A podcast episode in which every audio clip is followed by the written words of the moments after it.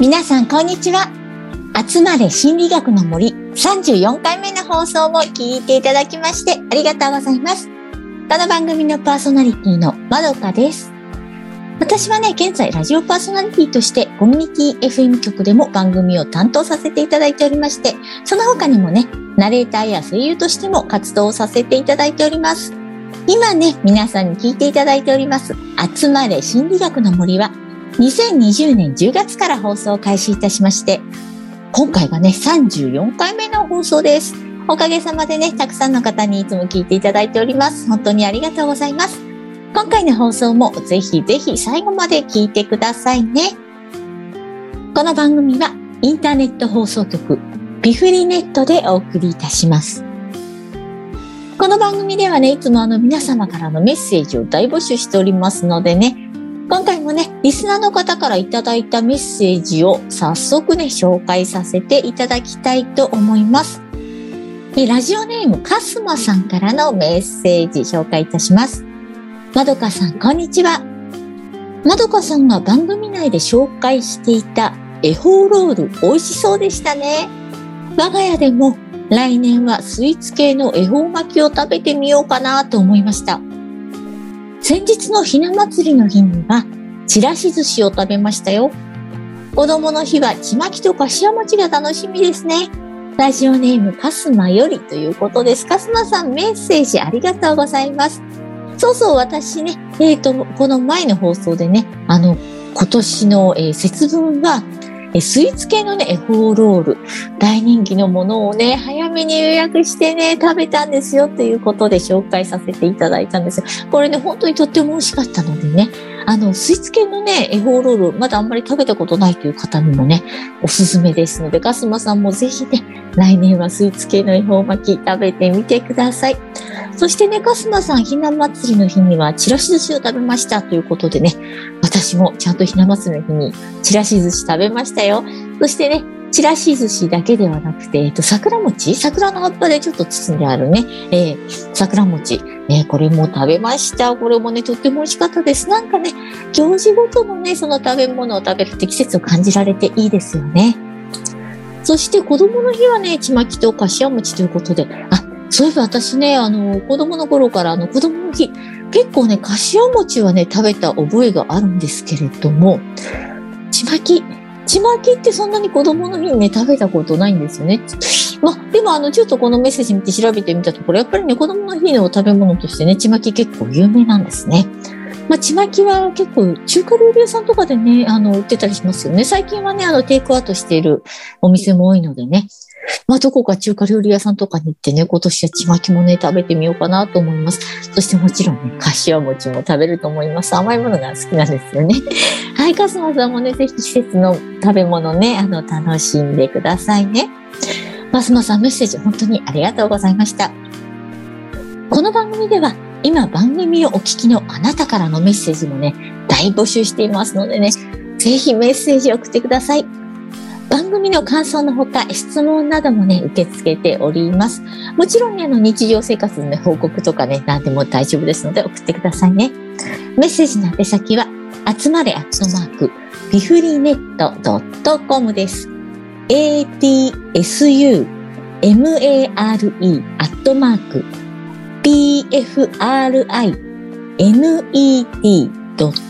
COM になります。こちらまでね、ぜひメッセージ送ってくださいね。ビフリネットのね、ホームページから私のツイッターやブログのリンクも貼ってありましてね、この番組の更新情報など、えー、私の SNS でもお知らせしていますので、私の SNS もね、ぜひ見ていただいて、フォローもしていただけると嬉しいです。私はね、ぬいぐるみが好きなのでね、可愛いこまちゃんのぬいぐるみのぬいぐるみ、ぬい撮り写真なんかもね、たくさん載せてありますので、ぜひぜひ見てください。そしてね、あの、ブログのコメント欄にね、あの、この番組の感想などをいただく場合もありますが、あの、そちらの方にね、いただいたメッセージも番組で紹介していますので、あ、ちょっとね、あのメール、メールアドレスね、あの、口頭で申し上げましたけど、ちょっと入力するのめんどくさいなっていう方は、あの、ブログのコメント欄にね、何か感想などを書いていただいても大丈夫です。あなたからのメッセージをお待ちしています。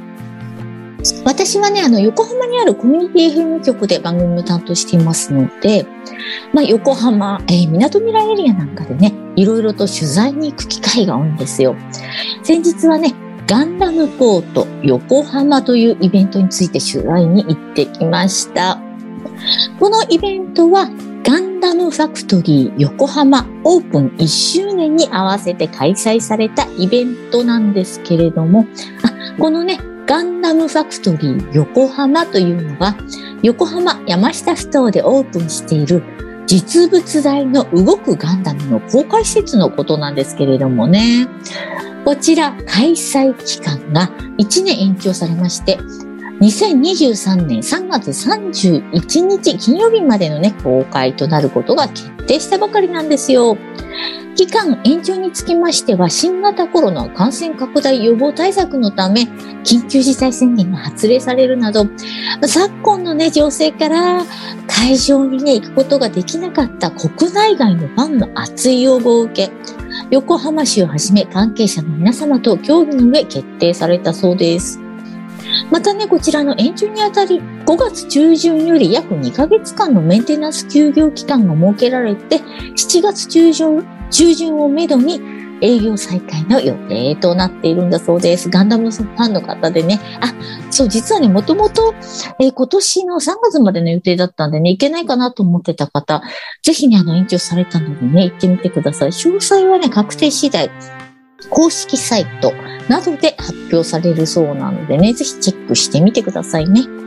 このね、あの、ガンダムファクトリー横浜の近くもね、私、あの、何度か行ったことがあるんですけれどもね、実はまだ施設の中には入ったことがなかったので、延長と聞いてね、私も一度行ってみたいなと思っています。そしてこのね、ガンダムファクトリー横浜オープン1周年に合わせて開催されていた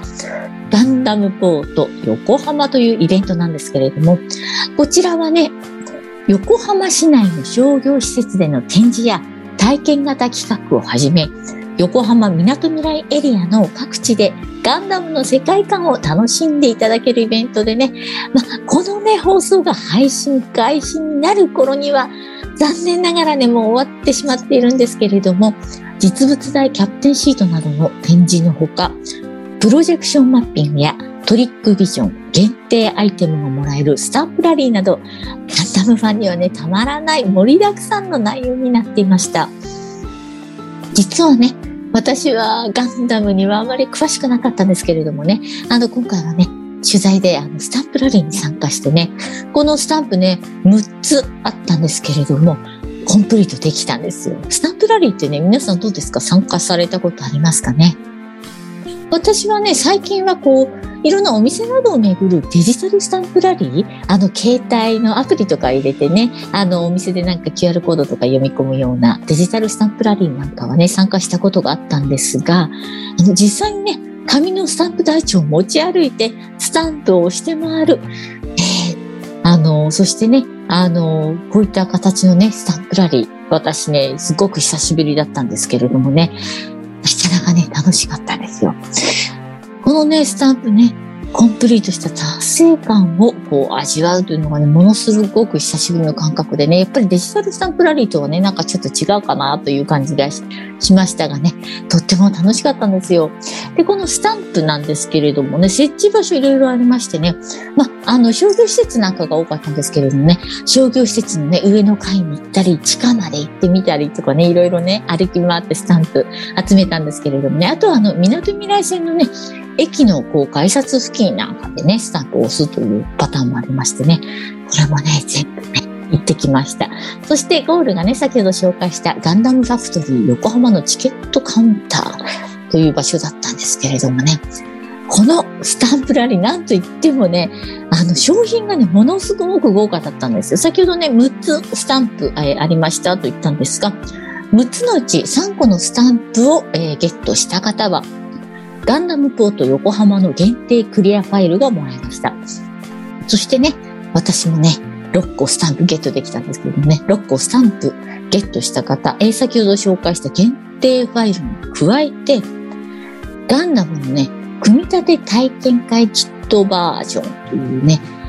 あのキッそう、それとね、あの、キットに使用できる限定ステッカーっていうのがね、プレゼントされていたんですよ。スタンプのね、コンプリートでもらえるのが、なんと、ガンダムのプラモデルだったんですね。144分の1の大きさなんですかね、になるものだったんですけれどもね。私もね、コンプリートしたのでね、ちゃんと箱に入ったプラモデルがもらえちゃったんですよ。ああ、すごいと思ったんですけれどもね。と言ってもね、実は私、あの、ま、プラモデルというのをね、組み立ってたことがないんですよ。あの、この番組でもね、何度か言ったんですけれども、私のあの、兄弟構成は双子の妹と二人姉妹ということでね、男兄弟がいなかったこともあってね、プラモデル組み立てたことが今までないんですよね。でも、せっかくもらったのでね、どうでしょう。やってみたいなと思ってます。アクセサリー作りとかね、細かい作業は結構好きなので、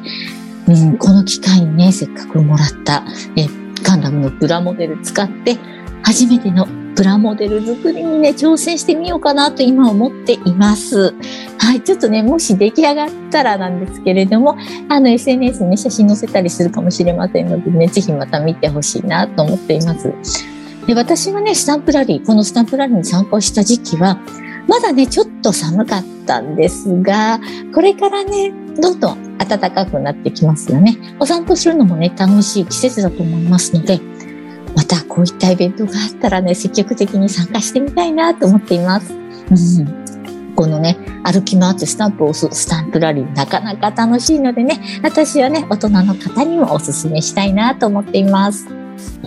さてさて、今回もね、この番組では、私が大好きなゲーム、集まれ動物の森のプレイスタイルから自己分析をして、新たな自分を発見していただき、実生活にも活かしていただける内容をお話ししてまいりますよ。集まれ動物の森というゲームはね、島の動物たちと交流したり、季節行事へ参加したり、気ままなスローライフが楽しめるゲームなのですが、もちろんこの動物の森をね、遊んだことないという方にもできるだけわかりやすくお話をしていきたいと思っています。心理学的なお話に関しましては、心理カウンセラーの林真二先生に監修をしていただいています。はい。集まり動物の森ではね、あの、アップデートが去年あったんですけれども、このアップデート後、料理ができるようになりました。作れるお料理はね、本当にたくさんあってね、出来上がった料理の画像もね、とっても綺麗で本当に美味しそうなんですよ。なのでね、私、現内では積極的に料理を作っています。どんなものがね、作れるかね、ちょっと一例を言いますとね、まベジタブルクレープ。これなんかね、美味しそうだったんですよね。で、そしてね、あの、いろいろカレイの煮付けみたいなね、こう和風な料理もありますしね、材料をこう揃えていくとね、いろいろとね、料理が作れちゃうんですよ。料理の中でもね、見た目がね、可愛いのがね、フルーツゼリーなんですよ。フルーツゼリーね、なんか見た目可愛いから私ゲーム内でね、よく作っていたんですけれども、でも実は私現実の世界では料理はね、あまり好きじゃないんですよ。コロナ禍で今ね、ちょっと外出自粛になったりしたこともあったんで、あとね、体のことも考えて、最近はなるべくね、自炊をしているんですが、とにかく私は料理をしている時間がね、あの、短縮したいなと思っていてね、時短料理ばっかり作っています。まあね、料理というのはね、一手間加えたら美味しくなると分かっているんですけれども、なーって言ってもね、どうしてもね、手抜きをね、したくなってしまうんですよ。こういった状況からね、まあ、苦手だなと思うことも楽しいと思えるように考え方ですとかね、あと心理的な追求方法があったらいいなって、なんか楽しく料理も取り組めたりするんじゃないかなと思ったので、今回もね、第1回目からこの番組を監修していただいている心理カウンセラーの林真二先生に聞いてみました。こちらの方ね、いつも通り林先生に聞いたお話は後半に紹介したいと思いますので、皆さんぜひね、後半の放送も聞いてくださいね。